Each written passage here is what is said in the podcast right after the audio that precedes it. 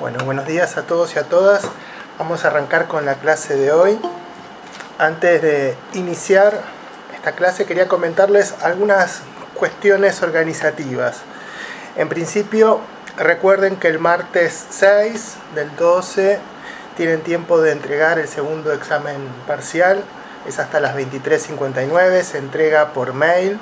Me lo mandan a mí en formato .doc, ¿sí? no .pdf ni ningún otro formato, .doc.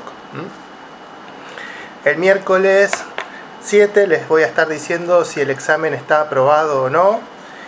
Y el jueves y el viernes ya les daré las calificaciones del segundo examen.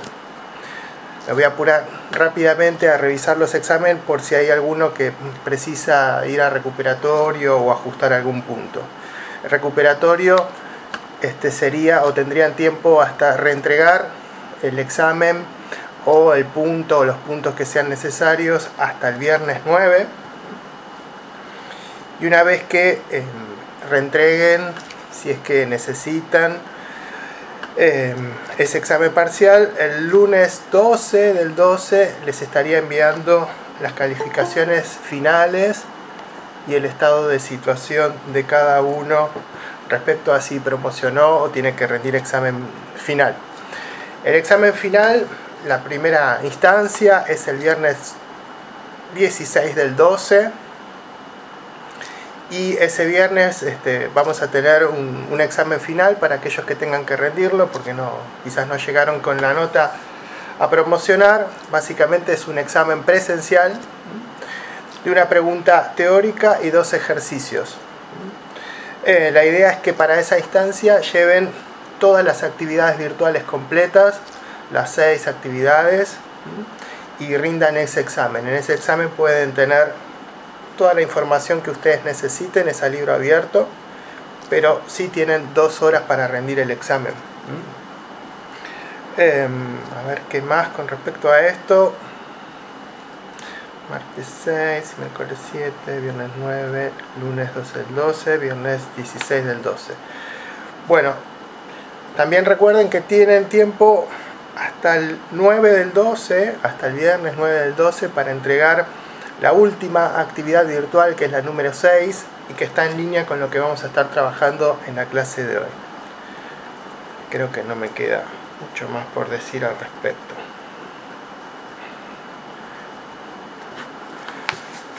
Muy bien. No sé si tienen alguna pregunta, alguna duda, alguna inquietud.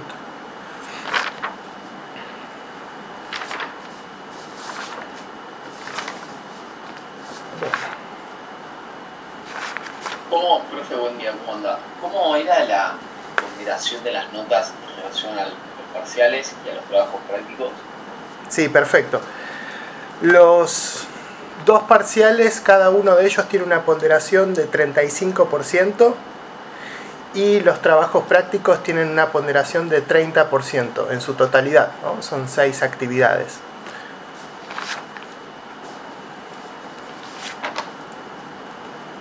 Bien, perfecto. ¿Está bien? Bueno, entonces, dicho eso, vamos a avanzar con reingeniería y auditoría de procesos. Vamos a empezar trabajando con estos contenidos que van a estar apoyados en esta literatura. Capítulo 2 de este libro de reingeniería de Hammer y Champi, un libro clásico realmente, y un artículo Harvard que se llama La Auditoría de Procesos de Hammer del 2007. Esta presentación creo que no está colgada, ni bien termine la clase se la subo, así ya la tienen disponible. Entonces vamos a avanzar un poco con los temas. Lo que vamos a estar trabajando en esta instancia es qué es la reingeniería, qué se entiende formalmente por reingeniería de procesos, cuáles son los tipos de empresas que emprenden la reingeniería y ante qué circunstancias o escenarios movilizan estos esfuerzos. Vamos a hablar un poquito acerca del rol del owner o el dueño del proceso y después nos vamos a meter con un modelo que se da dentro del marco de la auditoría de procesos, diseñado por Hammer.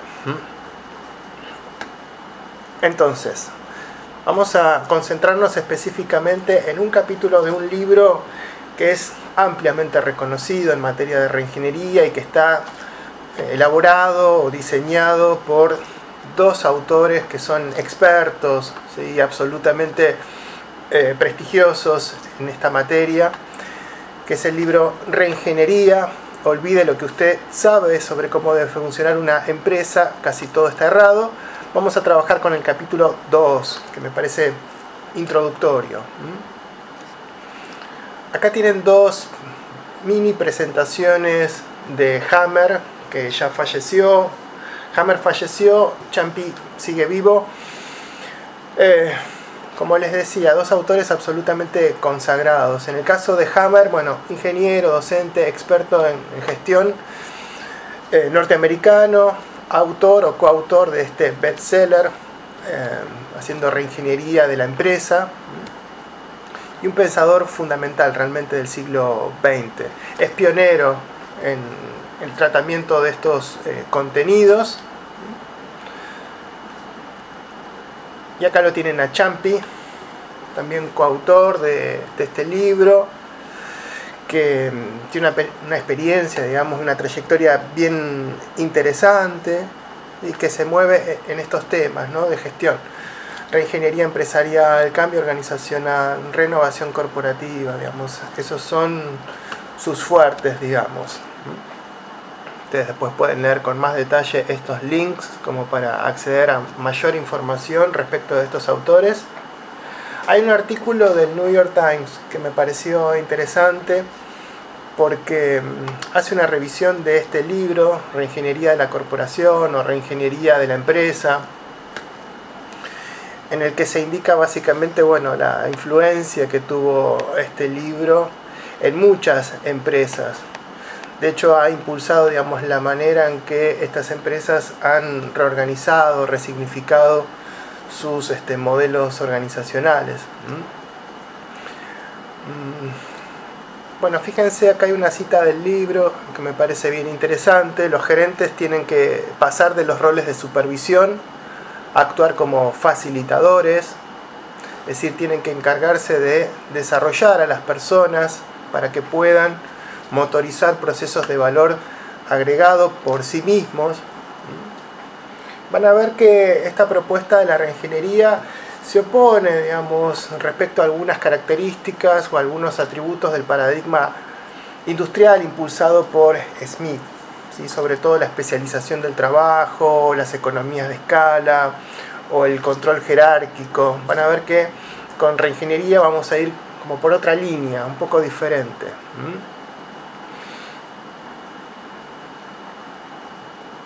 Acá les dejo un pequeño videito para que lo conozcan a Hammer, para que lo escuchen hablando disertando, que está muy bien, es una introducción al concepto de proceso de negocio. Nosotros ya hemos trabajado bastante con el concepto de proceso y lo hemos desgranado, sobre todo en la primera parte de la materia.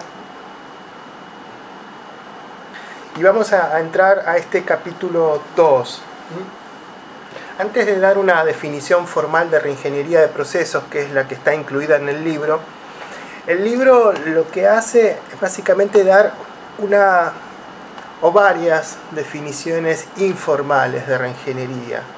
De hecho, lo que ellos comentan en el capítulo 2 sobre todo, es que cuando alguien les pide a ellos una definición de reingeniería, rápidamente lo que dicen es empezar todo de nuevo o arrancar desde cero. La reingeniería es hacer más con menos.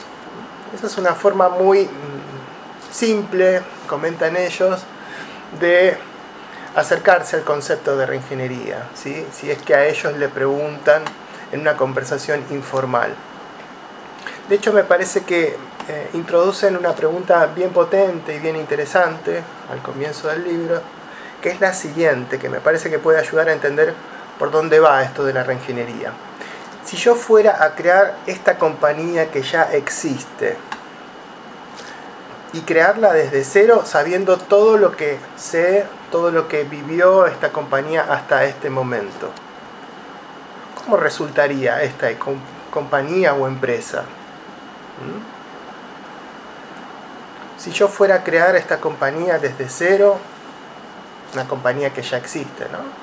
Sabiendo todo lo que sé, con toda la experiencia que tengo, bueno, esta compañía, ¿cómo resultaría ser? Esa pregunta me parece bien interesante porque permite dar cuenta de los esfuerzos que supone un trabajo de reingeniería.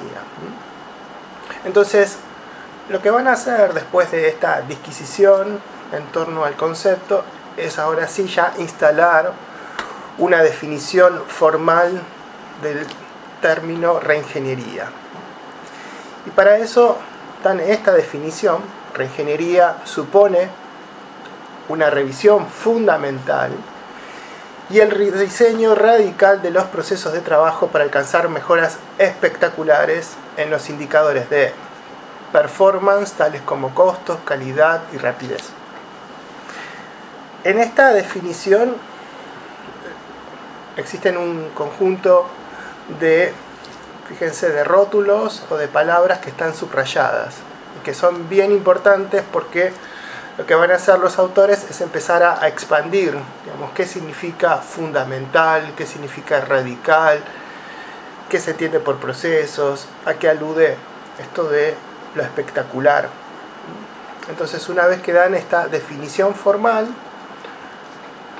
lo que hacen es recorrer qué se entiende por estas palabritas claves que están insertas en esa definición. En principio aparece esto de, fíjense, revisión fundamental. Y esa revisión fundamental está ligada a ciertas preguntas que uno debería hacerse cuando encara o cuando tiene la pretensión de realizar reingeniería. ¿Por qué estamos haciendo lo que hacemos? ¿Por qué lo hacemos de esta forma y no de otra? ¿Para qué lo hacemos? Estas preguntas también son poderosas porque supone revisar los supuestos en los que descansa o en los que se apoya una empresa supuestos que no siempre son cuestionados, criticados o visibilizados. Entonces estas preguntas permiten ir a fondo respecto a estos supuestos en los que se apoya una compañía. Con la reingeniería lo que primero tenemos que determinar es lo que debe hacer una empresa o una compañía para luego establecer el cómo, la manera, y van a ver que nada se da por sentado al momento de encarar una reingeniería. De hecho, estas preguntas dan cuenta de esa situación.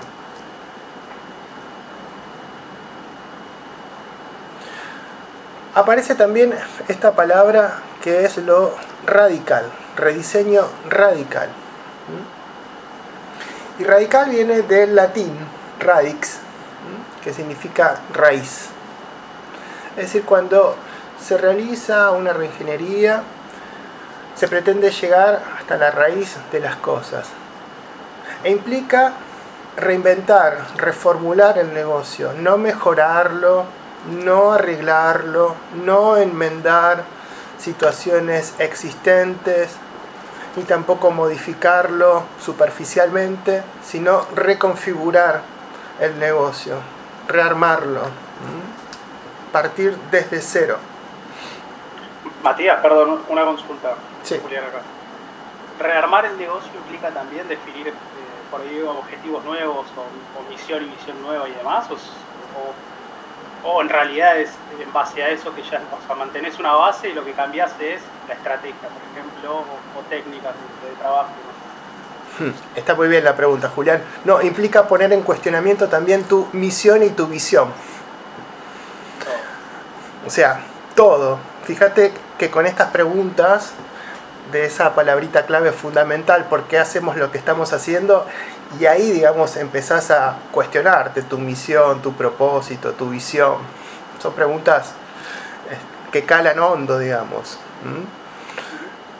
Entonces, eh, no es simplemente quizás un cambio de, de, objetivo o un cambio de un departamento ya vamos a ver, digamos, algunos otros términos que habitualmente se confunden con reingeniería, pero esto va como por otro lado.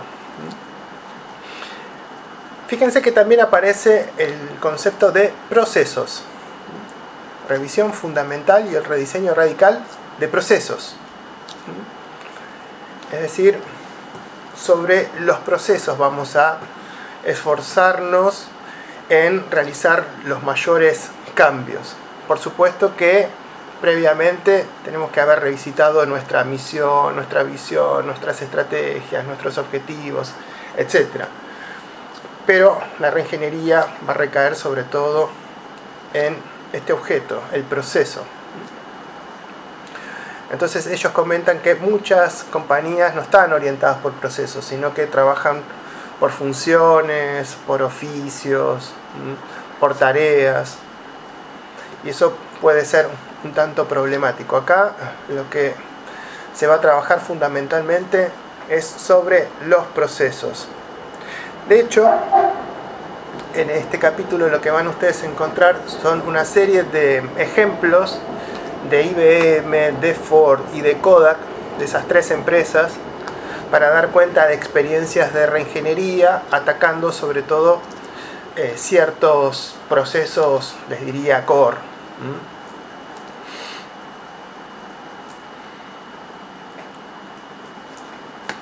También aparece el término espectacular.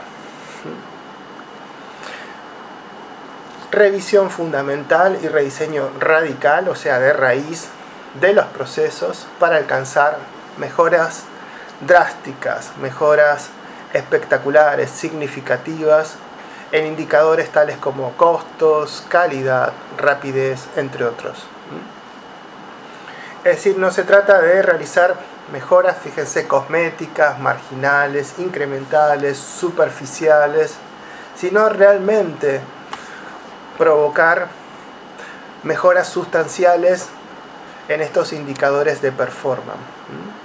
Y esa mejora espectacular requiere deshacerse de estructuras, de sistemas, de procesos preexistentes y cambiarlos por algo radicalmente nuevo. Ahora bien, los autores también lo que comentan, lo que señalan, es que las empresas, las organizaciones pueden acceder a la reingeniería por distintas motivaciones. Y en ese sentido existen distintos escenarios que permiten categorizar a las empresas que acuden a este tipo de em, esfuerzos. Entonces hablamos de tres categorías de empresas. Hay empresas que van a apelar a la reingeniería porque están realmente en una situación de gravedad, están en situación de dificultad, están con problemas financieros, están por fundir, están en una situación crítica, están muy alejadas de sus competidores, ofrecen servicios o productos que no son del todo buenos o son malos realmente, reciben múltiples quejas o reclamos por parte de los clientes, tienen eh, una estructura de costos muy elevada en comparación con eh, los competidores, entonces son compañías que si no apelan a la reingeniería en el corto plazo van a desaparecer. La segunda categoría tiene que ver con empresas que están en una posición un poco diferentes con respecto a la primera categoría. Porque son empresas que todavía no entraron en dificultades, que no tienen los problemas que recién mencionamos para las compañías de la primera categoría, pero que en realidad sí advierten que a futuro pueden tener algunos problemas, es decir, identifican ciertas amenazas. Por ejemplo, nuevos competidores, los requisitos fluctuantes de los clientes. Pero esto de los nuevos competidores suele ser una amenaza bastante latente. Piensen si no en el caso de Blockbuster y Netflix, que quizás lo hayan trabajado en alguna otra materia. ¿no? ¿Qué es lo que pasa con Blockbuster cuando Netflix un competidor que en principio era marginal, bueno, ingresa a, competir la Blockbuster, ¿no? Hacia fines de los 90, mm, principio de los 2000. Y lo que termina pasando con Blockbuster, ¿no? Ahora, la tercera categoría de empresas, fíjense que son aquellas compañías que están en óptimas condiciones, que no tienen problemas financieros, que tienen una buena posición competitiva, en el mercado, en el segmento o en la industria en la que compiten o en las industrias en las que se manejan o en las que se mueven, pero que en realidad apelan a la reingeniería ¿sí? y acá digamos, ponen en riesgo su negocio realmente, ¿no? Pero tratan de capitalizar una oportunidad que tiene que ver con edificar barreras para dificultarles el camino a sus competidores, es decir, ampliar, extender su ventaja por sobre sus competidores actuales o potenciales. Es decir, tratan de hacerle la vida más difícil a otros competidores potenciales o existentes. Se menciona el caso de Walmart en el, en el capítulo quería recuperar algo que se menciona también en el texto que me parece bien interesante, porque de una forma muy llana ellos explican cómo se puede entender esta tipología que ellos arman. Dice así, las empresas de la primera categoría están desesperadas. Han chocado contra una muralla y están heridas en el suelo. En cambio, las de la segunda categoría están corriendo a alta velocidad pero advierten un obstáculo que se les viene encima. ¿Ese obstáculo será una muralla? Las compañías de la tercera categoría salieron a pasear una tarde clara y despejada, sin, sin ningún tipo de dificultad a la vista. Y dicen lo siguiente, qué buena oportunidad piensan ellas para detenerse a levantar una muralla para cerrarle el paso a las demás. Este es un pequeño fragmento que está en el texto y que me parece que ilustra de manera bastante clara por dónde va esta tipificación que ellos construyen respecto a compañías que acceden a reingeniería.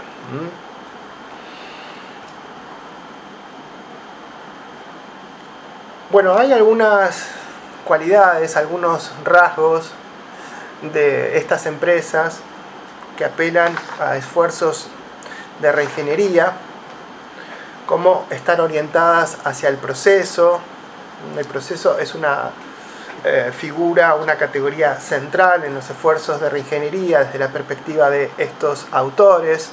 Hay ambición en estos esfuerzos, se quieren alcanzar mejoras drásticas en estos indicadores que comentábamos hace un ratito de costos, de productividad, de eficiencia, de calidad, etc.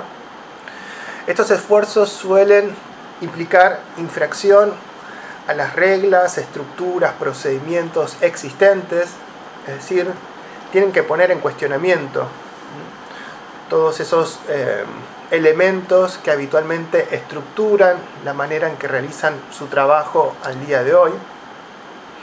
Y además apelan o suelen apelar a las tecnologías para impulsar o motorizar los esfuerzos de reingeniería. También este capítulo lo que hace es desligar el concepto de reingeniería de otras etiquetas o de otros conceptos que pueden parecerse de forma muy cercana en ciertos casos. En ese sentido lo que plantean es que la reingeniería no es automatización, porque de hecho eh, podemos estar automatizando procesos y logrando mejores maneras de hacer lo que no debemos hacer. Recuerden cuando trabajamos, por ejemplo, automatización robótica de procesos y hablábamos de los bots, que decíamos en esa instancia que cuando se está pensando en la incorporación de un bot hay que revisar bien el proceso de antemano. porque en realidad podemos estar agilizando o haciendo más eficiente un proceso que en realidad no nos conduce a los objetivos que tenemos en mente. Es decir, estamos automatizando algo que no deberíamos hacer, lo estamos haciendo más eficiente cuando en realidad deberíamos revisar el proceso de antemano para cambiarlo, ajustarlo y recién ahí pensar en una posible automatización. Entonces, no necesariamente supone automatización. Tampoco la reingeniería debería confundirse con la reingeniería de software.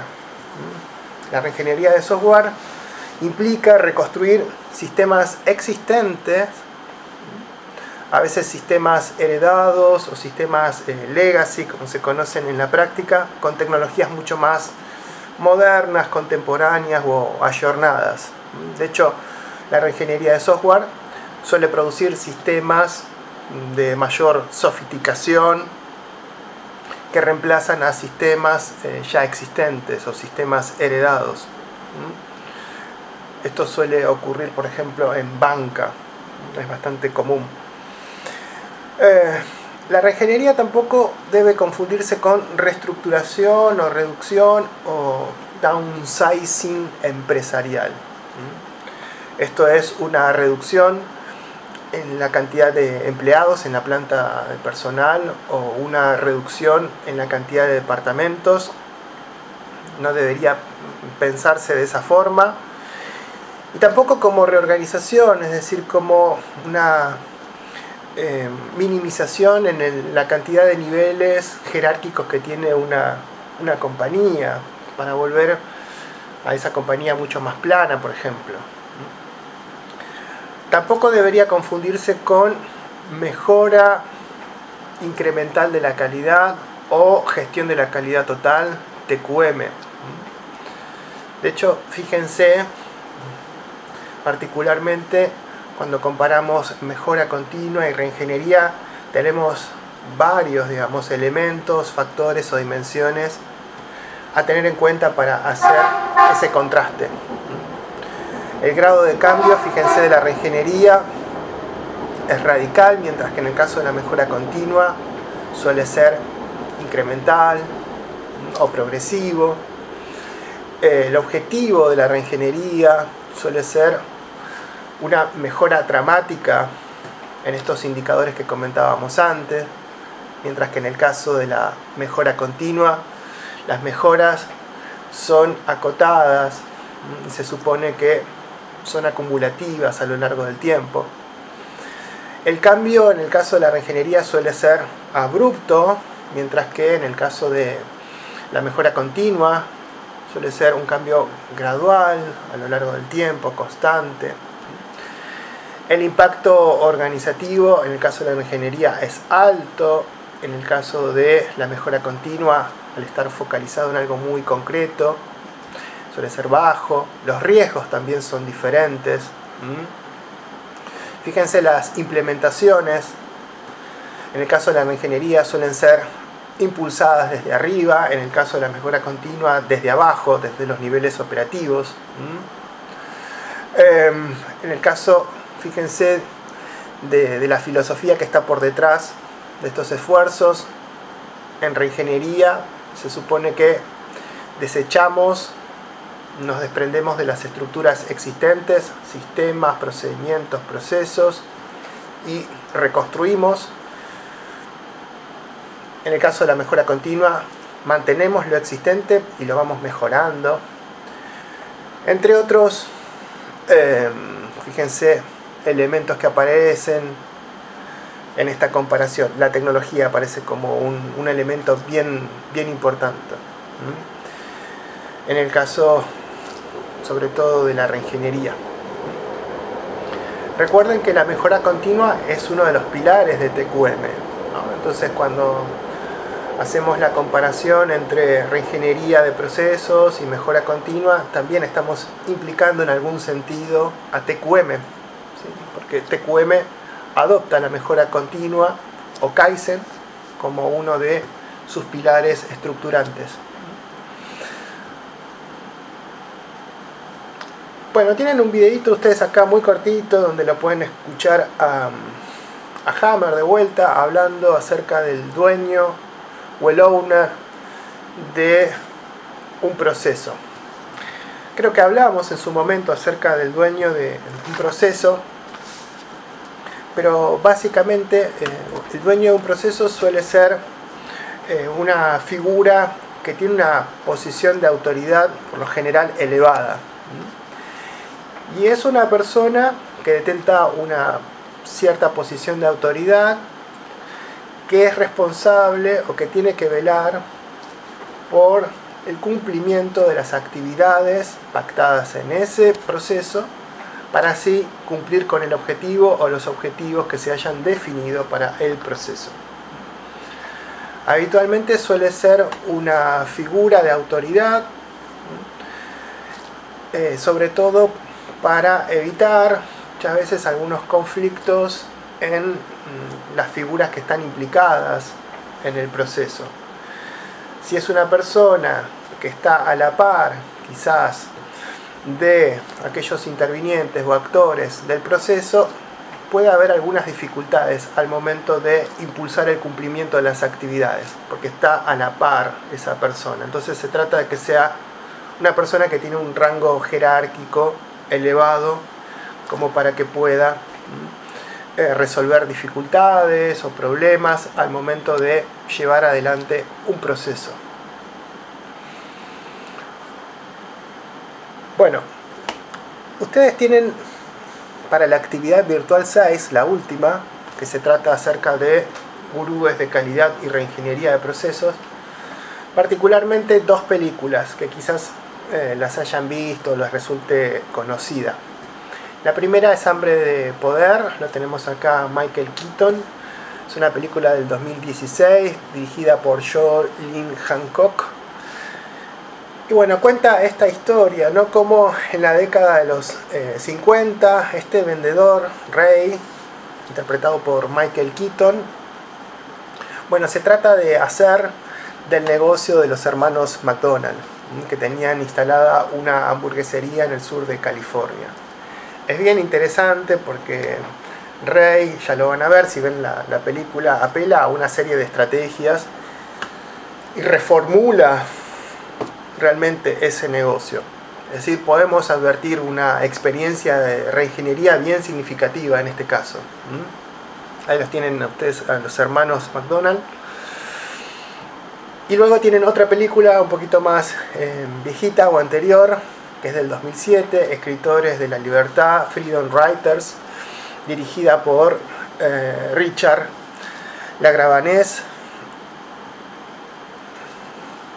Acá la tienen a Hilary Swank, que interpreta a esta profesora recién licenciada en letras que empieza a dar clases de literatura, bueno, en un colegio dentro de un contexto bastante difícil realmente, donde se producen una serie de, situaciones, en muchos casos muy violentas.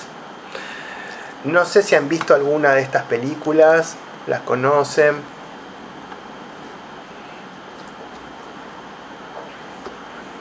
¿Alguno las ha visto? Eh, sí, ah, yo la vi, Hambre de Poder. ¿Hambre de Poder? ¿Quién me está hablando? Yo soy ah, Ignacio. Morena e Ignacio, ¿los dos vieron Hambres de Poder? Sí. ¿Qué les pareció? Lo mismo. Eh, está buena. Ok. está buena. Ignacio.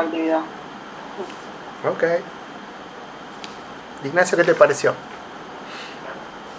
Sí, a mí me gustó la ahí, Sandra. La verdad está, está muy buena. Eh, la tuve que analizar diferentes materias y de diferentes formas y bueno, la vi bastante bien. Okay. Está, parece una película muy buena. Ok. Bueno, tienen hambre de poder, entonces si quieren elegir esa, trabajan con esa, o si no, Escritores de la Libertad.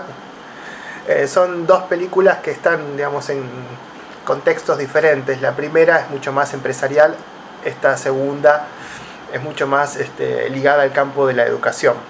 Así que, bueno, ustedes tienen ahí dos posibilidades para elegir. Muy bien. Vamos a avanzar con auditoría de procesos ahora. Auditoría de procesos está desarrollada en este artículo de la Harvard Business Review. Es un artículo de Hammer del 2007. Fíjense, un año antes de que Hammer falleciese. Hammer fallece en el 2008. Entonces, es un artículo bien interesante y que básicamente lo que nos propone es un modelo de madurez centrado en habilitadores de procesos y capacidades empresariales. Van a ver que en este modelo de madurez se van a cruzar esos dos elementos y que va a ayudar a los ejecutivos a que puedan lograr mejoras de sus procesos y que conozcan cómo van progresando en esos esfuerzos.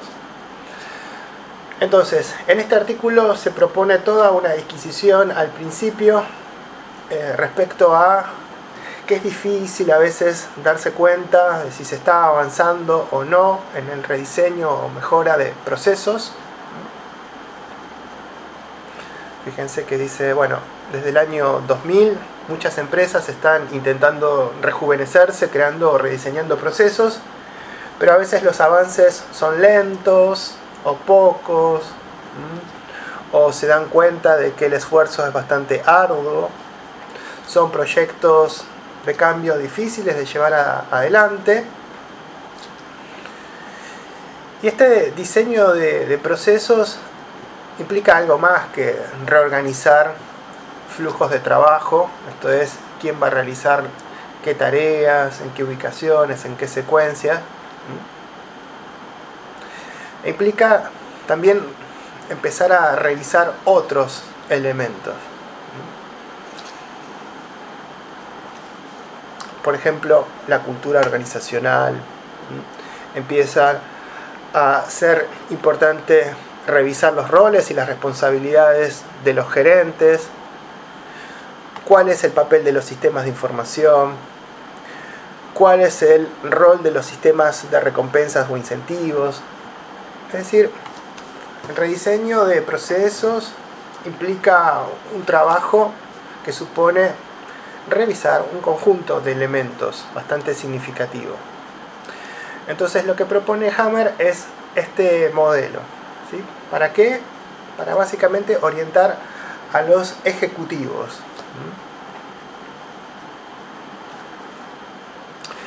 Este modelo se desarrolla en el marco de un proyecto de investigación que desarrolló Hammer junto a un consorcio.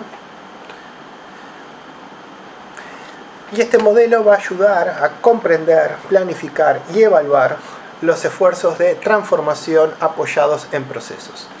Este modelo se basa en estos dos elementos, habilitadores de procesos y capacidades empresariales. Es decir, habilitadores de procesos que van a estar orientados a procesos individuales y capacidades empresariales que van a atravesar a la compañía en su totalidad. Entonces, este modelo se va a apoyar en estos dos elementos. Cada uno de estos elementos en su interior tienen un conjunto de características que va a haber que evaluar o considerar para pensar en las transformaciones de los procesos en las compañías. Habilitadores de proceso. Tenemos diseño a los ejecutores, a los propietarios, a la infraestructura y a las métricas y capacidades empresariales vamos a tener que considerar el liderazgo, la cultura, la experiencia para el rediseño de procesos y los mecanismos de gobernanza. Entonces, estos habilitadores de procesos y capacidades empresariales ayudan a que los ejecutivos, fíjense, puedan planificar y evaluar las transformaciones basadas en procesos que emprendan en sus instituciones. Acá se ve chiquito, mm, pero ustedes tienen el link para acceder. Van a tener estas dos tablitas. Esta y debería haber esta otra. Una es para habilitadores de procesos y la otra es para capacidades empresariales. Y básicamente lo que hacen estas tablitas es, por cada uno de los elementos que componen a los habilitadores de procesos o a las capacidades empresariales, establecer distintos estadios en los que se puede encontrar una empresa respecto a cierto habilitador de proceso o cierta capacidad empresarial. ¿Mm? Estos estadios son P1, P2, P3, P4 para el caso de habilitadores de procesos y para el caso de capacidades empresariales es E1, E2, E3 y E4. Entonces, lo que hace, ustedes después lo pueden observar en detalle, es, bueno, si una empresa está en determinado estadio, en cierto habilitador de proceso o en cierta capacidad empresarial, eso significa tal cosa. Por ejemplo, vamos a leer uno. Fíjense.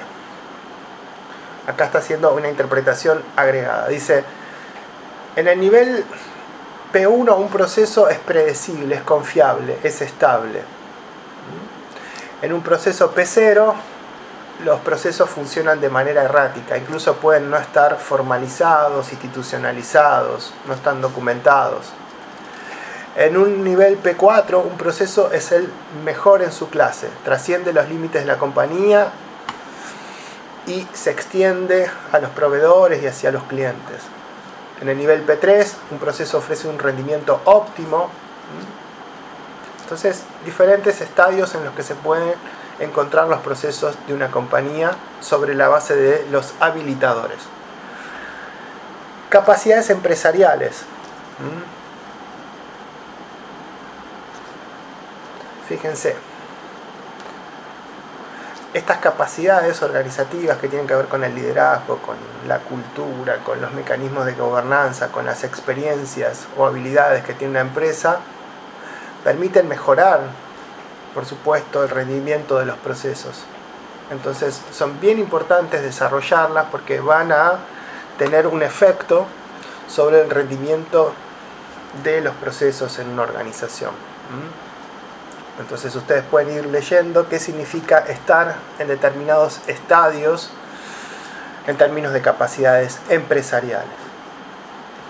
De esta forma se cose se arma se edifica este modelo de madurez de procesos y capacidades empresariales. Acá debería decir capacidades empresariales, sería una mejor eh, traducción. Básicamente entonces, a modo de resumen, este modelo permite construir los pasos que dirigen a una empresa hacia la excelencia sobre la base de estos dos criterios, habilitadores de procesos y capacidades empresariales. Muy bien. Hasta acá llegamos con esto. Es un modelo, recuerden, desarrollado por Michael Hammer. Muy bien. ¿Dudas, preguntas, consultas que tengan con respecto a esto?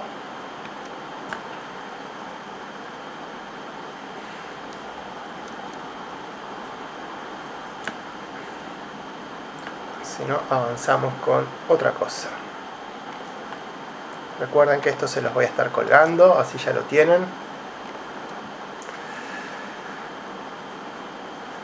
Entonces,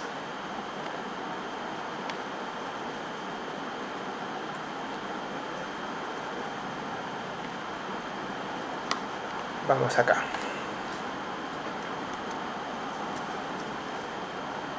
Ahí compartí pantalla, no sé si lo pueden ver. Gurúes de calidad. Sí, Perfecto. Bueno, gurúes de calidad. Vamos a trabajar con los dos gurúes que nos quedaban pendientes, Joseph Shuram y Philip Crosby.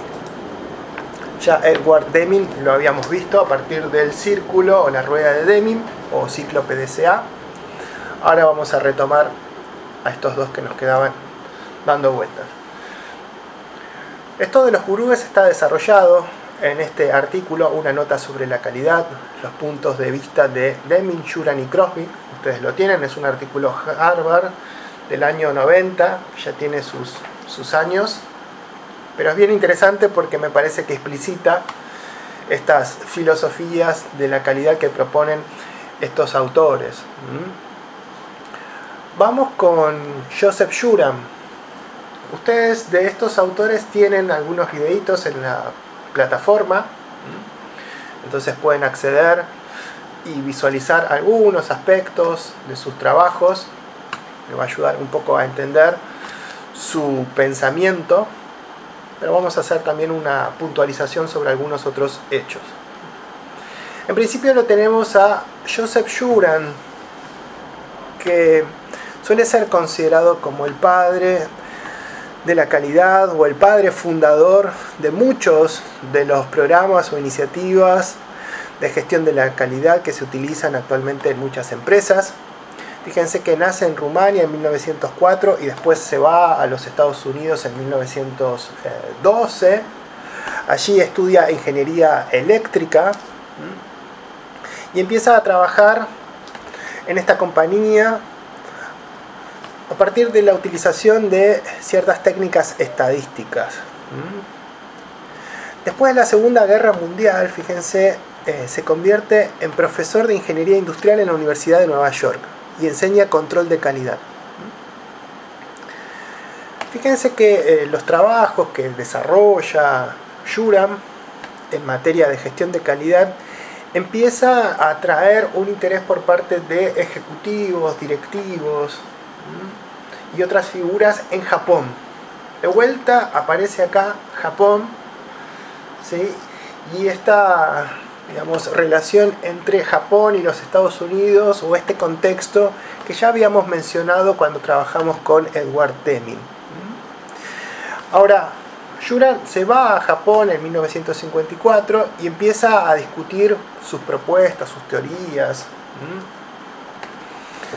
en ese país. Y realiza, fíjense, varias visitas a Japón para enseñar las técnicas de gestión de calidad. Ahora vamos a ver que algunos temas que nosotros estuvimos trabajando previamente están arraigados en los trabajos que hizo Joseph Juran oportunamente. Entonces empieza a visitar a ciertas empresas, a ciertas figuras en Japón para empezar a socializar, a divulgar estas técnicas de gestión de calidad y van a ser técnicas que van a quedar fuertemente arraigadas en varias industrias, en varias empresas de ese país.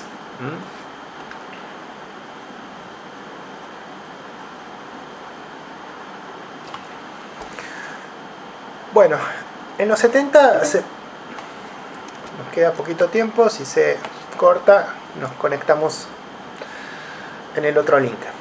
En la década de los 70, bueno, como ustedes saben y como habíamos mencionado en su momento a través del caso Ford, bueno, los Estados Unidos empieza a sufrir, digamos, una crisis en materia de calidad, incluso empieza a recibir productos procedentes de, de Japón, es decir, los mercados empiezan a estar inundados de productos de los japoneses, nosotros lo vimos para el caso de la industria automotriz, y Yuran empieza a adquirir este estatus de, de gurú. Es decir, empieza a intervenir en la resolución de ciertos problemas y dificultades en el sector privado particularmente. Eh, funda un instituto, de hecho está actualmente activo, ¿sí? lo funda en 1979. Y este instituto, digamos, es básicamente una organización que trata de ayudar a otras empresas a que aprendan herramientas y técnicas de gestión de la calidad. Interesante este dato, fíjense que Juran va al Congreso de los Estados Unidos para, bueno, legitimar la importancia de un premio nacional en la calidad y en su momento rechaza esta oportunidad de nombrar a ese premio nacional de la calidad en los Estados Unidos con su nombre. Y ahí surge el premio Malcolm Baldrige. ¿Se acuerdan que Malcolm Baldrige venía de esta figura, de este secretario de comercio de la presidencia de Reagan, eh, que le ponen su nombre justamente por todos los esfuerzos que había hecho en materia de calidad para impulsar la competitividad de los Estados Unidos. Bueno, Juran se acerca al Congreso y rechaza en ese contexto, en aquel momento, de que ese premio nacional lleve su nombre en su rótulo. Bueno, muere en el 2008, fíjense, al igual que Hammer, 2008, a los 103 años, larga vida realmente, y es uno de, los, de las figuras más consagradas, les diría, en materia de eh, técnicas y herramientas de gestión de calidad. Acá tienen una de las frases reconocidas de él. Si no hay un estándar, eh, no hay bases lógicas para tomar una decisión o un curso de acción. Hay una entrevista que salió en el 94, que es bien interesante, que se llamó Una conversación de calidad con el doctor Joseph Shuram. Em, las entrevistas suelen ser fuentes bien relevantes, porque en las entrevistas se vuelven mucho más claros a veces estos gurúes o estas figuras que tienen toda una trayectoria bien importante. Eh, entonces les preguntan cuestiones muy concretas y las respuestas que ellos ofrecen también suelen ser bien certeras y con ejemplos. Entonces eh, las entrevistas suelen ser un material bien interesante para revisar. Bueno, Ayura define la calidad también de una cierta manera muy particular, que es fitness for use o aptitud para el uso. Y esta aptitud para el uso se desagrega en una serie de dimensiones. La calidad del diseño, la calidad de conformidad, la disponibilidad, la seguridad y el uso práctico. Es decir, que para que exista la calidad, desde el punto de vista de este gurú, deberían presentarse estas dimensiones o estas facetas que engloban a la aptitud para el uso. Lo interesante me parece a mí es que enrola esta concepción de la calidad con el ciclo de vida completo de un producto. Entonces esa forma de enlazar su manera de entender la calidad con las diferentes instancias por las que atraviesa un producto a lo largo de su vida, me parece que es fundamental, porque ahí es donde empiezan a aparecer una serie de acciones para poder cuidar la calidad de ese producto o servicio. Y esas actividades van desde el diseño del producto hasta las relaciones con los proveedores, hasta el desarrollo del proceso, hasta el control de la fabricación, la inspección, la distribución, la relación con los clientes. Entonces, esa manera de anexar su concepción de la calidad con el ciclo de vida de un producto permite también pergeñar o diseñar un conjunto de actividades que van a ser las que van a poder sostener los niveles de calidad de acuerdo con esta concepción. Aparece también esta idea de la calidad eh, by design, la calidad por diseño, em, sobre todo al momento de pensar en el proceso de diseño, bueno, cómo también tenemos que planificar la calidad para que ese nuevo producto, servicio, que se lance, se genere, se fabrique, se produzca en torno a unas ciertas características que van a ser las que van a asegurar la satisfacción del cliente.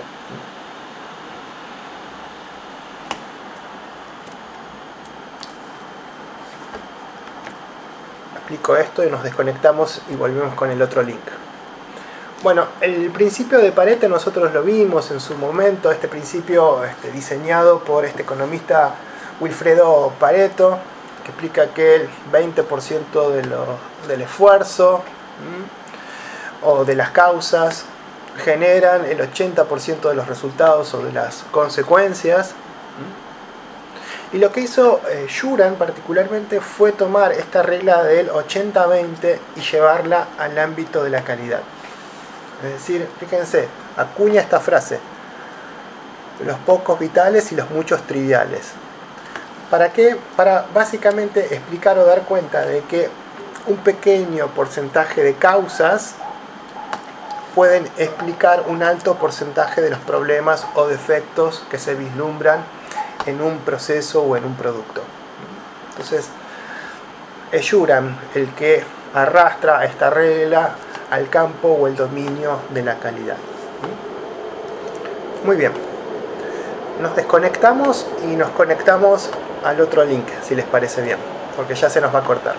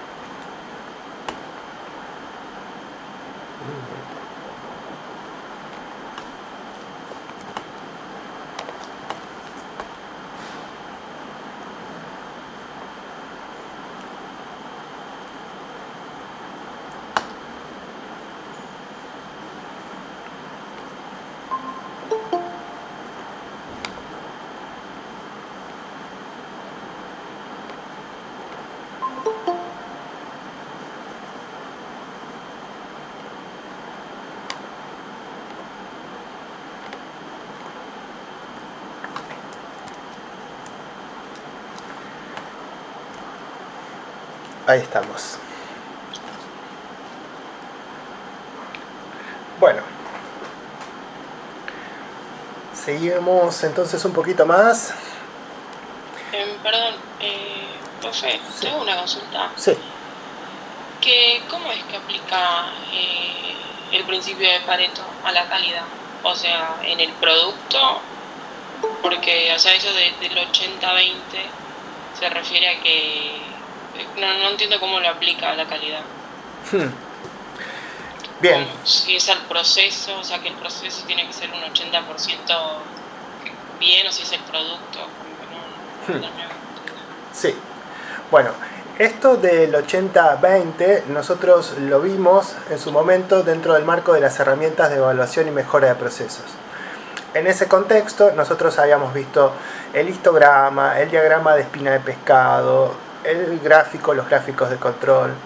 Y entre esas herramientas también consideramos el diagrama de Pareto. Entonces, ¿qué es lo que hacíamos? Bueno, básicamente a partir de un problema de calidad, suponete las quejas de los clientes, identificábamos las causas de esas quejas. Era muy interesante tratar de articular o de vincular el diagrama de Pareto con el diagrama de espina de pescado, porque el diagrama de espina de pescado te iba a dar las causas con las que vos después podías aplicar el diagrama de Pareto. Pero bueno, en principio, si tenés un problema de calidad, por ejemplo las quejas de los clientes, lo que puedes hacer es identificar las causas. Entonces, suponete que entre las causas vos tenés que el personal no está calificado, o entre las causas vos podés tener que mm, estás teniendo problemas en la distribución de los productos, llegan tarde, entre otras causas. Lo que haces es estudiar ese problema y revisar, por ejemplo, a lo largo de un mes, cuántas quejas recibiste, suponete 20. Y de esas quejas que recibiste, ¿cuál fue la causa principal que disparó esa queja? Bueno, en algunos casos puede ser la falta de capacitación de los empleados, en otros casos puede ser que tuviste problemas con la logística, entre otras causas. Entonces, lo que vos vas haciendo es ubicar las causas en un gráfico y vas contabilizando la cantidad de veces que se disparó ese problema por esa causa en particular. Entonces, algunas causas van a aparecer muchas veces que otras, van a tener más relevancia que otras. Entonces, se supone, con la aplicación de esta regla del 20-80 o del 80-20, es que muy poquitas causas, suponete dos o tres, quizás vos identificaste, no sé, 20 causas que te disparan las quejas de los clientes, pero hay dos, tres, cuatro, muy poquititas, que son las que mayor cantidad de quejas están generando o explicando, si se quiere, se quiere, ¿no? Entonces, la idea es que vos te concentres al momento de mejorar tu proceso o tratar de reducir esas quejas, que vos te concentres estrictamente en esas poquitas causas que explican la mayor parte del problema que estás teniendo.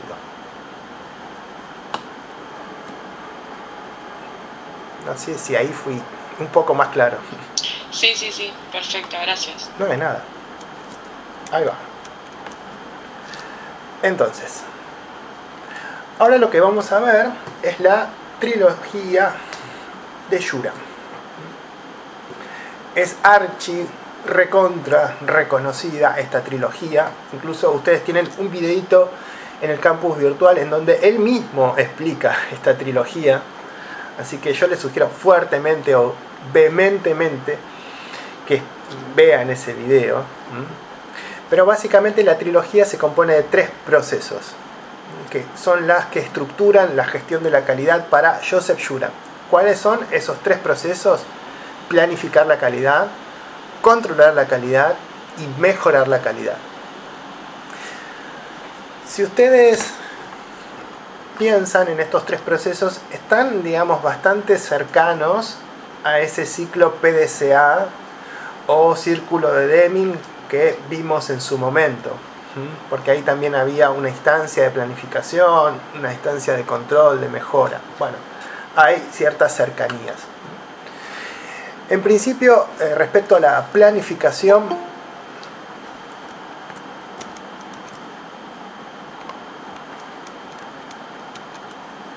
esperen que estoy aceptando a alguien. Respecto a la planificación de la calidad, en esta instancia o en este proceso lo que tenemos que hacer es abocarnos a entender cuáles son las necesidades, las demandas de nuestros clientes.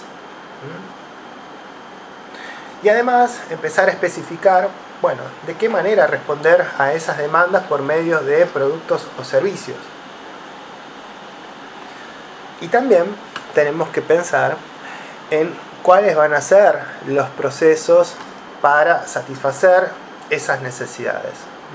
Recuerden que no puede haber ningún producto o proceso, ningún producto o servicio sin un proceso por detrás. Eso lo vimos en su momento.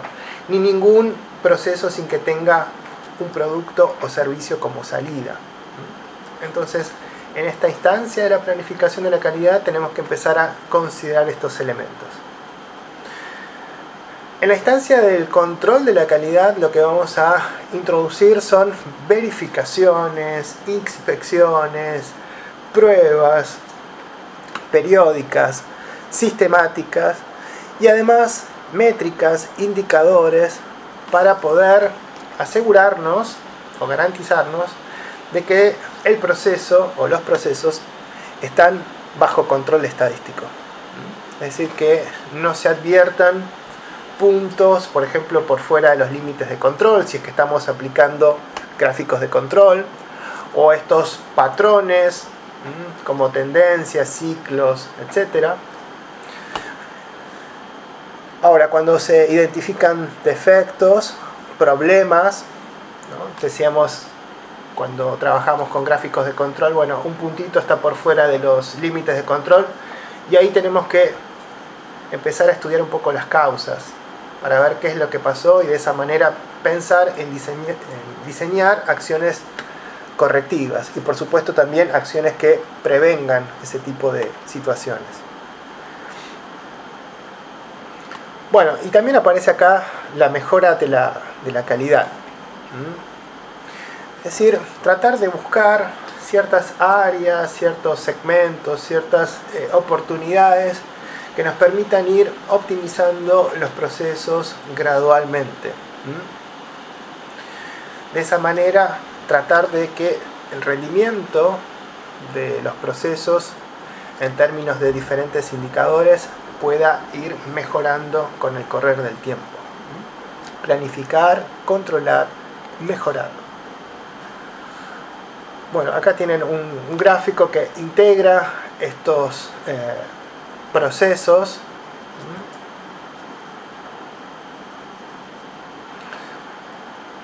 este es el videito que ustedes tienen. Hay una parte en donde él se concentra en explicar estos tres procesos. Ahí ustedes tienen esa, esa parte. Si quieren pueden mirar esa parte como para terminar de darle una vuelta de tuerca a todo esto.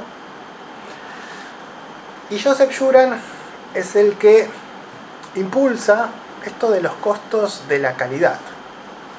En el documento o en la nota de la calidad va a aparecer abreviado como COQ, Cost of Quality. ¿Mm? Entonces, fíjense, ¿qué es lo que pasa? ¿Cómo es que piensa en los costos de la calidad?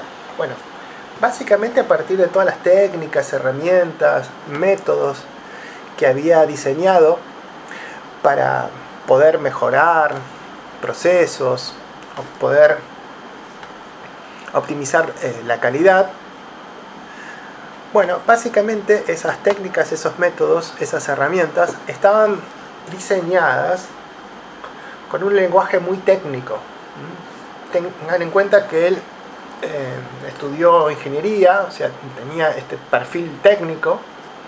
Entonces muchas de las herramientas, las técnicas que él proponía o propuso, están, digamos, redactadas en estos términos, con un lenguaje del taller, ¿no? con un lenguaje técnico. Ahora, redactarlas en esos términos o estructurarlas en esos términos implican que no iban a llamar la atención de la alta dirección, porque la alta dirección o los niveles directivos de una compañía manejan otro lenguaje u otra terminología. Es ahí en donde él introduce esta idea de los costos de la calidad. Es decir, tienen que tratar de vincular o articular estas propuestas a dinero, que es el lenguaje en el que se maneja habitualmente la alta dirección, términos de costos. Entonces, los costos de la calidad eran costos, fíjense, relacionados exclusivamente con un producto defectuoso. Los costos de ocasionar, localizar, reparar o evitar defectos. Y acá lo que introduce es básicamente esta tipología que ya vimos en su momento, los costos de prevención, los costos de evaluación o valoración y los costos de fallas internos y externos. Es decir, lo que hace es conectar su herramental de calidad con la incidencia en costos, es decir, cuando se aplican estas herramientas, estas técnicas, estos métodos, permiten optimizar costos. Y esa conexión, esa articulación entre lenguajes, lenguaje técnico y lenguaje empresarial, le permitió justamente captar la atención de los niveles directivos para que empezaran a estar mucho más conscientes del impacto que tenía la mala calidad en sus empresas y de qué forma estos métodos, técnicas o herramientas podían contribuir a resolver esa situación. Lo que les dejo acá, en, digamos, en esta diapositiva y en algunas que siguen, em, es un anexo de la nota de calidad en donde ustedes tienen un montón de ejemplos de cada una de las categorías de costos. Acá mencionan, por ejemplo, ejemplos de costos de fallas internos. Tienen ejemplos de costos de fallas externos. Eh, tienen ejemplos de costos de valoración o evaluación tienen ejemplos de costos de prevención. Entonces esto está en el anexo de la nota de calidad y está en línea con lo que Juran eh, propuso. Ahora bien, hay algo bien relevante para, para revisar. ¿Y qué es esto? Podemos seguir mejorando la calidad por medio de programas, iniciativas, la aplicación de técnicas, de métodos, herramientas, hasta que deje de ser rentable. Y eso va a ocurrir cuando los costos totales de la calidad queden reducidos al mínimo. Fíjense, hay dos supuestos acá incorporados en este análisis que los costos de fallos se aproximen a cero. Recuerden ese gráfico en donde los costos de fallos internos y externos bajaban y los costos de prevención y de valoración subían.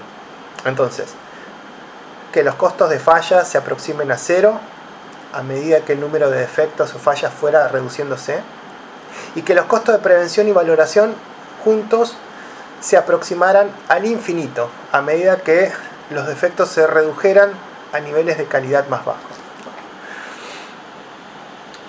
Entonces,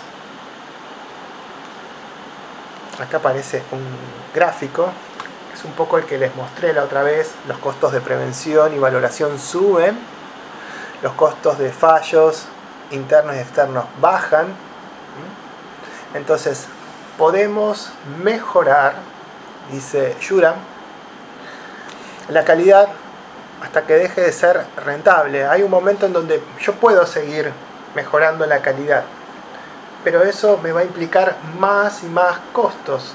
Entonces, ahí tengo que detenerme en algún momento. ¿En qué momento me detengo? Bueno, fíjense en este punto que dice nivel de conformidad óptima. Y acá este costo de la calidad se hace mínimo. Entonces, en ese punto en donde se cruzan estas curvas, ahí es donde deberíamos parar, llegar hasta ahí. ¿Mm? Hay un límite. Entonces, dice, cero defectos no era un objetivo práctico, ya que para alcanzar ese nivel, los costos de prevención y tasación, dice el artículo, la nota de calidad. Cuando habla de tasación se refiere a valoración. Habría de aumentar hasta tal punto que los costos totales de la calidad no se reducirían al mínimo. Entonces, fíjense, esto de los cero defectos es inviable, puede ser un objetivo utópico, pero es inviable en la práctica, porque para alcanzar en principio ese objetivo, los costos de prevención y valoración tienen que aumentar significativamente y eso dispara los costos totales de la calidad. No se reducen al mínimo. Entonces hay un límite ahí. Em, esto es bien interesante lo que está planteando, ¿sí? Y está en sintonía con lo que vimos la semana pasada. Muy bien, vamos a Crosby.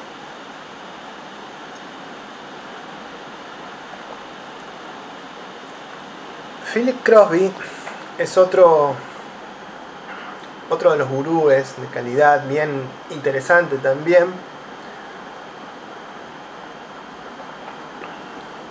cuyo digamos, mensaje principal o, propuesta, entre otras que hace, está direccionada a la alta dirección o hacia los em, altos mandos o hacia los niveles directivos.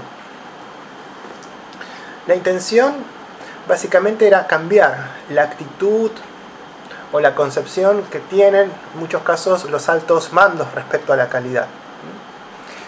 ¿Por qué? Porque los directivos consideraban, fíjense, la calidad como algo intangible, difícil de cuantificar, difícil de medir, o algo que solo podía identificarse en productos de alta gama o de precio elevado. Entonces, básicamente su propuesta va encauzada hacia desarticular esas actitudes o esas concepciones y tratar de convencerlos de que efectivamente apuesten a la calidad. Bueno, acá aparece una definición de calidad que da Crosby, fíjense, calidad es cumplir con los requerimientos, nada más ni nada menos. Y es siempre, esta frase creo que apareció en su momento, es siempre más barato hacer el trabajo correcto desde la primera vez.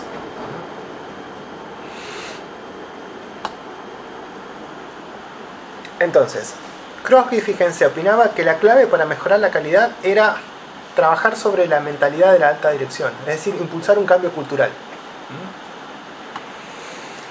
¿Por qué?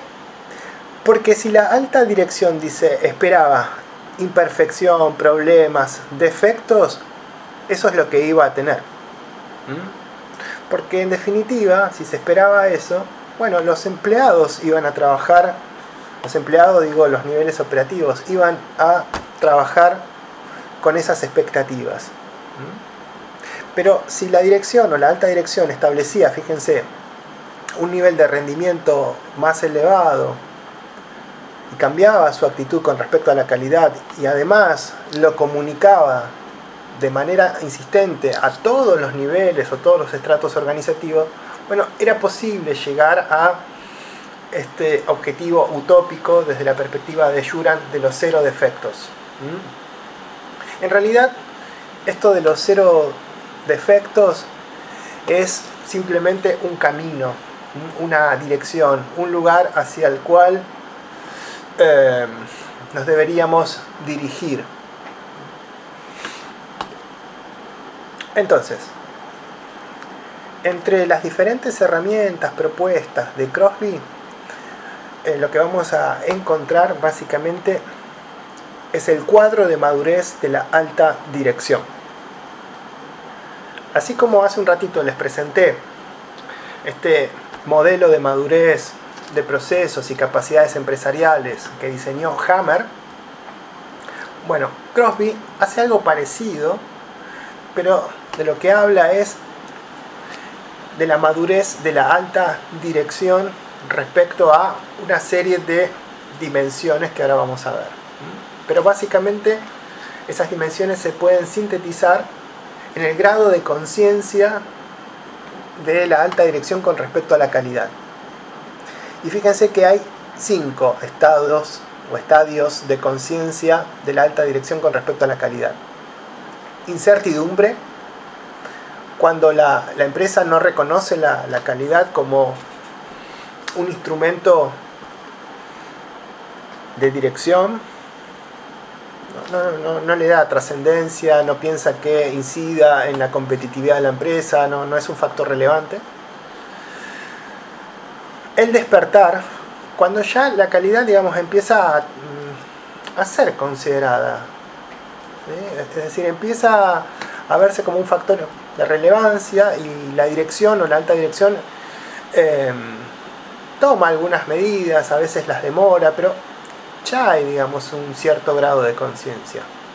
Iluminación, cuando los niveles directivos o la alta dirección ya empieza, digamos, a identificar que existen problemas de calidad en la empresa y se empiezan a, solucionar por medio de programas formales.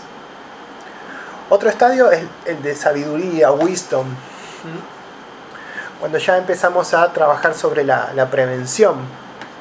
Los problemas aparte se identifican rápidamente y se activan acciones correctivas cuando se identifican problemas. Y por último, certeza. Cuando ya eh, la dirección o la gestión de la calidad está absolutamente integrada en las prácticas de la empresa y los problemas, los defectos, los fallos surgen pero de modo poco frecuente. Hay un anexo de la nota de calidad en donde ustedes pueden tener o van a poder visualizar estas diferentes em, etapas o estadios, incertidumbre, despertar, iluminación, sabiduría y certeza y van a tener una columna con distintas dimensiones en donde se van a dar ciertos criterios para poder evaluar eh, de una forma mucho más objetiva de qué manera se componen cada una de esas etapas o estadios. Fíjense, se revisa cuál es la, comprensión que tiene la alta dirección o los altos mandos respecto a la calidad y cuál es su actitud. Después tienen cuál es la situación de la organización en materia de la, calidad en términos de estructuras, procesos, sistemas. Otro de los criterios es cómo trata los problemas. Otro de los criterios es cuáles son eh, los costos de calidad en relación con las ventas, qué lugar ocupan esos costos. Eh, otro de los criterios es cuáles son las acciones para mejorar la calidad si es que existen. Y un último criterio más mm, innovador, cuál es la postura de la empresa ante la calidad. Entonces, con estas dimensiones o criterios, lo que ustedes van a tener más desgranado, más desglosado, Son cada uno de estos estadios o etapas que definen la madurez de la alta dirección o de la dirección con respecto a la calidad. Eh, otra propuesta es el de los 14 puntos para la mejora de la calidad, que también es, em, un decálogo archi recontra conocido de Philip Crosby. Y básicamente en, este decálogo que ustedes lo tienen por acá, eh, van a tener una serie de puntos en torno a la calidad, por ejemplo, el compromiso de la alta dirección, el equipo de mejora de la calidad, la cuantificación de la calidad, los costos de evaluación de la, calidad, la conciencia que existe con respecto a la, calidad, esto de los cero defectos, em, entre otros. Es básicamente una guía, un, glosario, un decálogo eh, dirigido sobre todo a la alta dirección para que se puedan impulsar o motorizar ciertas iniciativas en torno a la calidad. Bueno, acá hay una entrevista que me parece que también está muy buena. Eh, aparece esta idea de, la calidad es gratis, que es un, digamos, una concepción un poco polémica, pero es interesante porque ahí eh, hay algunas preguntas al respecto. Es otra nota del año 95 en este caso. No me acuerdo cuando falleció, 2006. Aparecen los cuatro absolutos o los cuatro principios de la calidad que amparan esto de hacerlo bien desde la primera vez. Acá aparece su definición de la calidad como conformidad o cumplimiento con los requisitos. Em, otro principio es el de la prevención. Este estándar de, rendimiento de los cero defectos. Y por último, la medida de la calidad es el precio de la no conformidad, de los fallos, de los problemas o de los inconvenientes que se presenten cuando no se trabaja con calidad. Bueno, él también, digamos, señala que los problemas o los inconvenientes en materia de calidad pueden ser vistos como enfermedad dentro de una empresa y en ese sentido propone esto de, la vacuna o vaccine. Eh, como si fuese una suerte de, medicamento para prevenir eh, la mala calidad, los fallos, los defectos, los inconvenientes. Eh, y en ese sentido, esa vacuna o esa vaccine está compuesta por estos ingredientes o estos elementos. Integridad, sistemas, comunicación, operaciones y políticas. Respecto a la integridad, básicamente darle un tratamiento a la calidad serio, responsable, comprometido. Sobre todo impulsado de arriba hacia abajo, desde los niveles directivos hacia las bases. En cuanto a sistemas, bueno, implementar una batería de medidas, acciones, sistemas orientados a educar en materia de calidad, orientado a lograr mejores desempeños, mejor grado de satisfacción del cliente, orientado también a reducir los costos de la no calidad. Comunicación es fundamental. Hay que tratar de comunicar, divulgar, socializar los requisitos, especificaciones en materia de calidad. Operaciones trabajar, fíjense, y desarrollar proveedores. Ya hemos hablado de desarrollar proveedores, sobre todo cuando trabajamos con cadenas de suministros. Bueno, acá aparece reforzado. Y también, de vuelta, el concepto de procesos. Y por último, políticas. Políticas que orienten, que brinden pautas, lineamientos coherentes en todo el negocio o la empresa. Bueno, acá ustedes tienen este videito que está colgado en, la plataforma. Es un videito cortito en donde se van señalando algunos de estos elementos que componen la propuesta de Crosby. Eh, y yo voy a agregar acá una diapositiva que me faltó, en donde tienen también un videito con Crosby. Es difícil rastrear a Crosby en internet, eh, sobre todo en, en videitos. Pero hay uno, hay un videito también muy reconocido ya, que tiene un tiempo bastante prudente, en donde lo van a poder escuchar a él, sobre todo hablando de, de esto, de los absolutos, de los principios absolutos de la calidad. Es muy claro al respecto, muy pero muy claro. Em, entonces eso lo voy a agregar y voy a poner justo la partecita en donde él habla de eso estrictamente. Bueno, gente, no sé si tienen dudas, preguntas o, o consultas respecto a esto.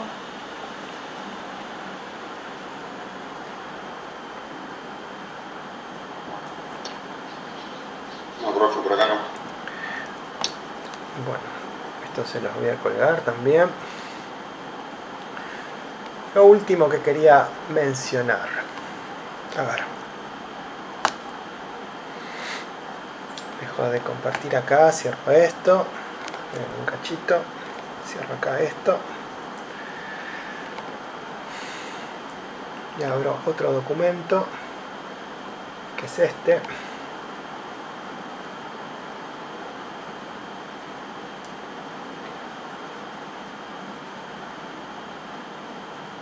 Que está abriendo. Muy bien.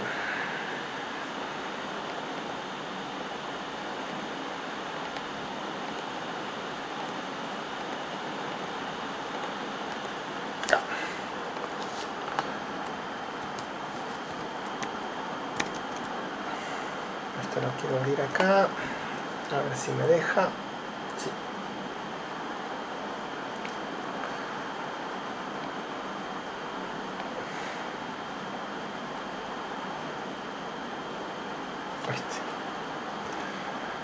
Muy bien, ahí comparto pantalla.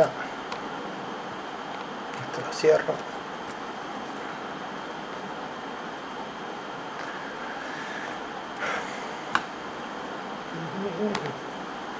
Ahí va.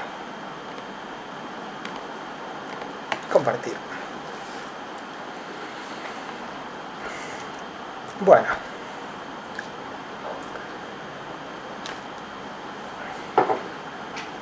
Hay una notita de clase que es esta, que entiendo que está colgada en el campus, no en el campus, sino en el Google Drive, que se llama ISO 9001, ISO 14001, Michael Baldrige y Six Sigma. Esta notita de clase ustedes la van a poder seguir es muy fácil de seguir, está orientada para que la puedan digamos, eh, leer, complementa un poco algunos videitos que estaban en una de las clases eh, virtuales en torno a estos temas. En principio, bueno, acerca de la ISO, que es eh, la ISO, esta organización, estandarización internacional o de normalización, a veces también se traduce de esa manera, que se fundó, fíjense, en 1947 y que tiene la sede en Ginebra, Suiza. Esta organización internacional está compuesta por 167 miembros, quizás esté un poquito desactualizado este dato, habría que chequearlo, pero eh, si no está actualizado está bastante cerca. Y tengan en cuenta que la, la ISO tiene un representante en los diferentes países. En el caso nuestro, el representante de la ISO es el IRAM, es decir, el Instituto Argentino de Normalización y Certificación. Acá ustedes van a poder ver un videito más adelante acerca de lo que hace el IRAM, cómo trabaja, qué servicios ofrece, ¿Y qué significa que un producto tenga el sello de calidad del IRAM. Es un videito muy cortito, muy chiquito. Eh, de hecho es una entrevista que me parece bien interesante como para que lo miren. Y fíjense la ISO, la cantidad de estándares de vuelta, ese número no sé qué tan actualizado está, seguramente desfasado, pero que cubre un amplio espectro de campos o de dominios. Básicamente un estándar o una norma eh, es una suerte de fórmula que describe la mejor manera de hacer algo y ese algo puede ser dependiendo del estándar, fabricar un producto, construirlo, diseñar un servicio, gestionar un proceso, etc. Estos estándares o normas habitualmente se confeccionan sobre la base de la participación de un conjunto de actores relevantes que tienen incidencia o que están afectados por ese estándar. Eh, y ese, em, ese espectro de actores puede incluir a los fabricantes, a los vendedores, a los compradores, a los usuarios, a los clientes, a las asociaciones de comercio, a figuras del sector público, em, también a veces a figuras de los sindicatos o del ámbito académico. Es decir, dependiendo del estándar que se construya, bueno, los involucrados o el mapa de actores puede ser bien diferente. Y es bien importante que se incluyan a todos esos actores, porque cada uno de esos actores tienen perspectivas diferentes con respecto a ese estándar, con lo cual tienen algo que aportar respecto a, la construcción o a la actualización de un determinado estándar. Los estándares se agrupan en categorías, va a estándares asociados a gestión de la calidad, gestión ambiental, salud, seguridad, gestión de energía, seguridad alimentaria, seguridad eh, en materia de las TI o las TICs. Y esos estándares agrupados en estas categorías habitualmente componen familias. Estas familias, fíjense que tienen una nomenclatura, familia ISO y después aparece un numerito y ese numerito acá está corrido no sé por qué se corrió esto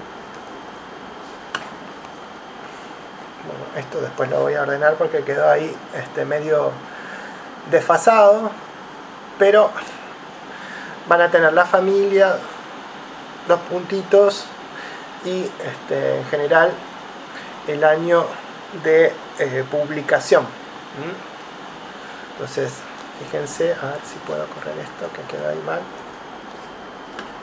Entonces, tienen acá ISO 9000, dos puntos, 2015, sistemas de gestión de la calidad. Norma ISO 9001, dos puntos, 2015, sistema de gestión de la calidad. Y fíjense que cada uno de estos estándares o normas tienen diferentes objetivos, alcances, aplicaciones. Pero es importante que estos estándares primero se enmarcan en una determinada familia, tienen un determinado año de publicación, se van actualizando. Incluso la 9001 este, surge en el 87 y eh, la 14001 surge en el 92, o sea, ya tienen bastante años y tienen distintas actualizaciones, mayores o menores. Eso en los videitos aparecen, han, ido, han sido actualizadas con el correr del tiempo. Entonces es importante colocar el año de publicación. Nosotros vamos a trabajar con eh, las versiones del 2015 para eh, la 9001 y la versión del 2016 para la 14001 o 2015 para la 14001. Entonces los estándares se agrupan en familias, esos estándares tienen una nomenclatura específica, 9001, 9004, va a ir cambiando un numerito, pero sabemos que porque corresponden al 9000 o al 14000, ya se enmarcan en una familia, después se diferencian por esa numeración, por los años, porque los estándares que componen una familia pueden ir evolucionando de manera distinta a lo largo del tiempo y tienen también eh, un nombre o una denominación.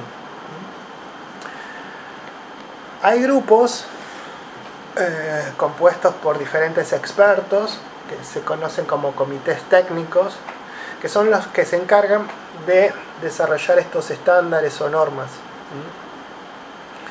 Eh, en el caso de la 9001 tenemos el comité técnico, que es este, ISO barra TC, TC viene de Technical Committee 176 y en el caso de em, la 14001 el comité técnico es ISO barra TC 207. Em, Fíjense la fecha de creación de estos comités, 79 y 93, ya tienen bastante, digamos, eh, trayectoria o trayecto recorrido. Y en la página de la ISO ustedes lo que van a encontrar es un poco la performance de estos grupos, en términos de la cantidad de normas que han publicado, cuántas están, están en desarrollo o en construcción, cuáles son mm, los miembros que componen estos, eh, estos comités, y otros miembros observadores que pueden participar, por ejemplo, de las reuniones de actualización o de discusión de las normas, pero que no tienen eh, voz o voto. Fíjense en el caso del comité técnico 207, es un poco diferente acá la, la performance. Y van a tener los beneficios, las ventajas de contar con estándares. Estos son los videitos que les comentaba, que están colgados en la plataforma, que son las normas ISO. Este videito es bien interesante para la 9001, sistemas de gestión de calidad. Y después tienen otro para sistemas de gestión ambiental. Tienen también la estructura de la norma, está colgada tanto esta norma como la otra, si ustedes quieren y necesitan acceder a algún fragmento o algún apartado o algún capítulo, lo pueden hacer. ¿Mm? En este documento ustedes van a tener una breve referencia a la composición de los capítulos que integran estos estándares.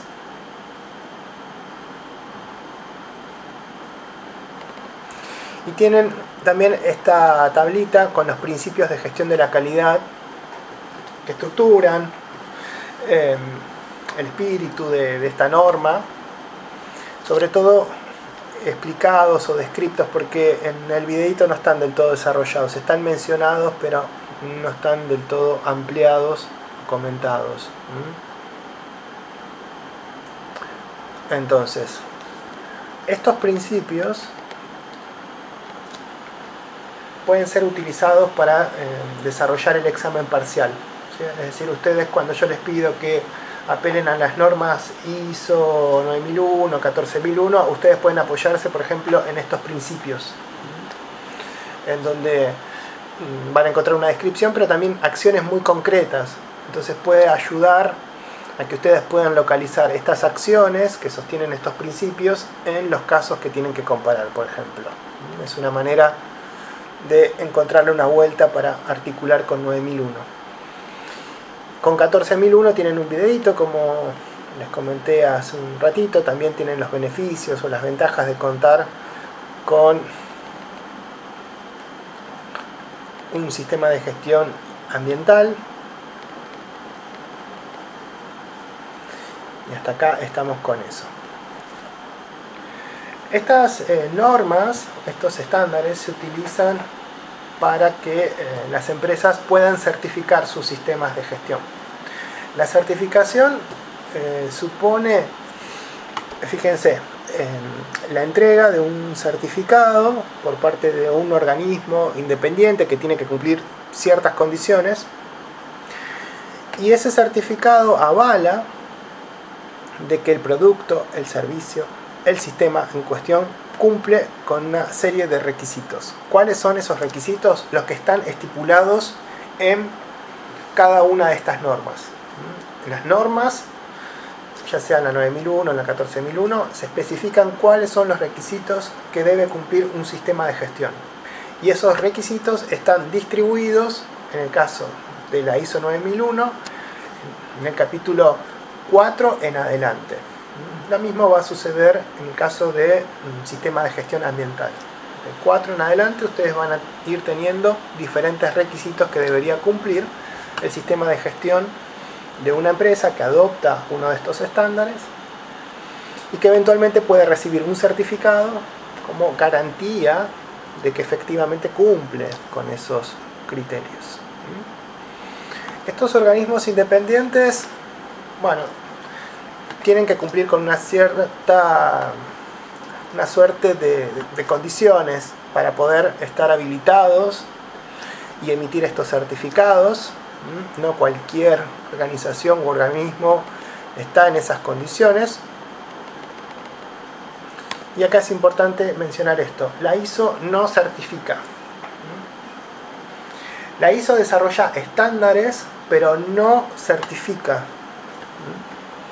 A veces aparece en algún que otro examen que la ISO eh, puede actuar como organismo independiente que certifica productos, servicios o sistemas de gestión y en realidad no es así. Hay organizaciones u organismos que están específicamente habilitados para entregar certificados, pero no estrictamente la ISO. La ISO desarrolla normativas o estándares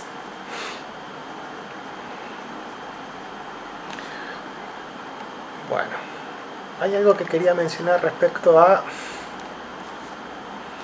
la articulación de las ISO con el desarrollo productivo. Esto también quería comentarlo.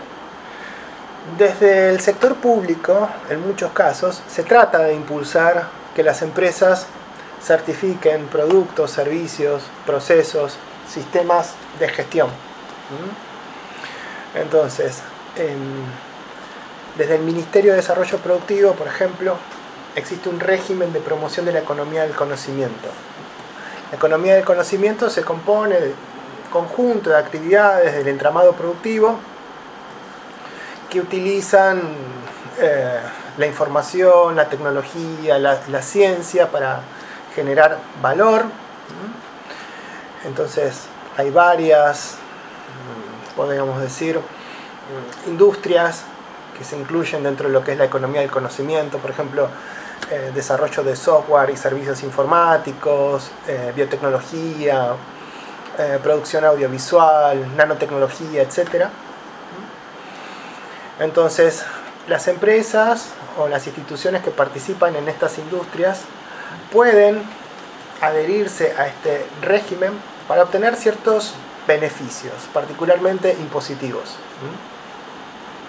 Ahora, para adherir a este régimen y obtener esos beneficios es importante que cumplan ciertas condiciones.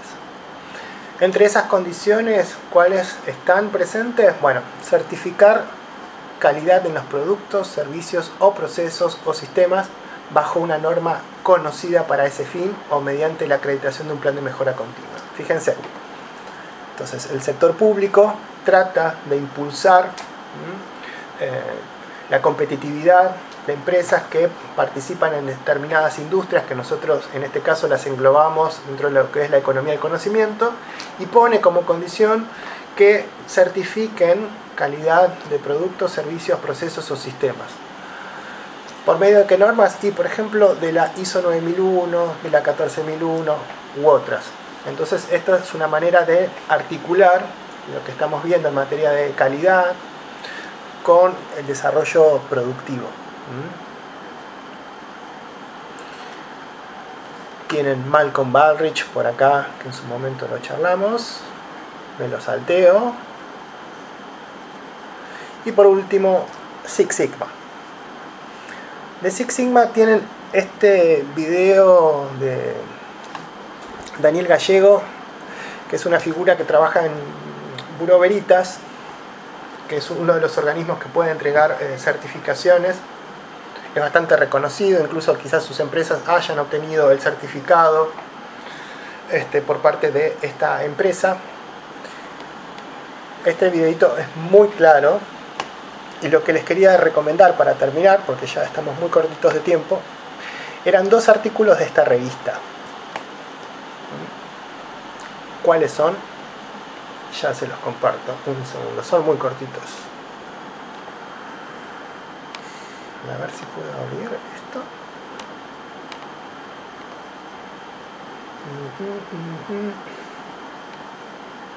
A ver, ahí sí se ve. No sé si se va a ver esto. Ustedes me digan. Sí se ve. ¿Se ve? Perfecto. Bueno, un artículo de esta revista que tiene varios artículos, es un compendio de artículos en torno a Six Sigma, es este, el ABC de Six Sigma. Tiene preguntas muy, les diría, básicas, pero que ayuda a entender o acercarse a Six Sigma. Por ejemplo, cuáles son los beneficios de implementar Six Sigma, en qué se diferencia Six Sigma de TQM, de qué va este modelo DMIC, qué herramientas o técnicas estadísticas eh, se utilizan en Six Sigma, qué es esto de los Green Belt, Black Belt, etcétera, cuánto tiempo lleva desarrollar eh, un programa o un proyecto apoyado en Six Sigma. Este es un, uno de los artículos, son dos carillas. Y hay otro, que es este.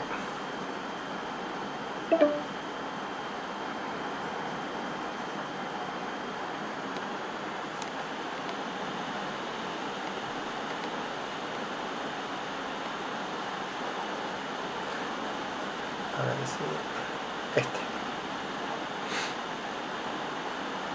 Que es un poquito más largo, que se llama Una revolución en marcha, que amplía lo que se menciona en ese artículo del ABC del Six Sigma. Amplía un poquito y habla eh, de la historia, de la contextualización, lo contextualiza a Six Sigma. Eh, en ese sentido es bien importante. Desarrolla las etapas de definir, medir, analizar, mejorar y controlar, digamos, están más explicadas. Se habla un poco de la infraestructura que es necesaria para llevar adelante proyectos Six Sigma y particularmente de los Black Belt o los cinturones negros o cinturones verdes, Green Belt, etc.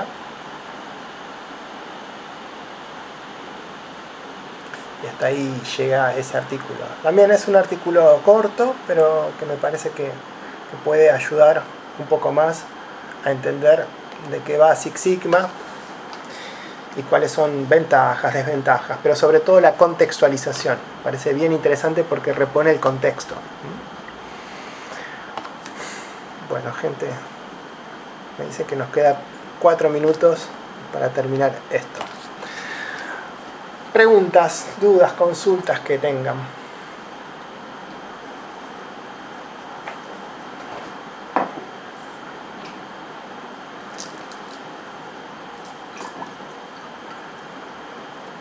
Bueno, gente, hasta acá entonces hemos llegado. Hoy es nuestra última clase con esta modalidad excepcional por esta situación del cierre de la sede por desinfección. Y bueno, por mi caso, sí, que estoy justo con COVID. Así que espero que les haya agradado, resultado de interés, que les haya servido, que hayan aprendido sobre todo. Eso es un poco la, la impronta, el motivo por detrás de todas estas actividades y este trabajo que venimos haciendo de manera conjunta desde hace ya cuatro meses aproximadamente. Y que bueno, espero sus exámenes, que estén muy bien preparados, armados, pensados, diseñados, así ya cierran la materia, promocionan y siguen adelante con su trayectoria académica y con lo que esté por delante, que en algunos casos creo que ya se están por recibir o por terminar, Así que bueno, ahí felicitaciones y cierran con esta materia. Y si no, bueno, seguramente nos estemos cruzando si andan ahí por la sede paternal en algún otro momento. Que estén muy bien, gente. Buen fin de semana. Cualquier duda me escriben, ¿eh? Ok, muchas, gracias. Nos vemos. Chao, chao, buen fin de. Buen fin de.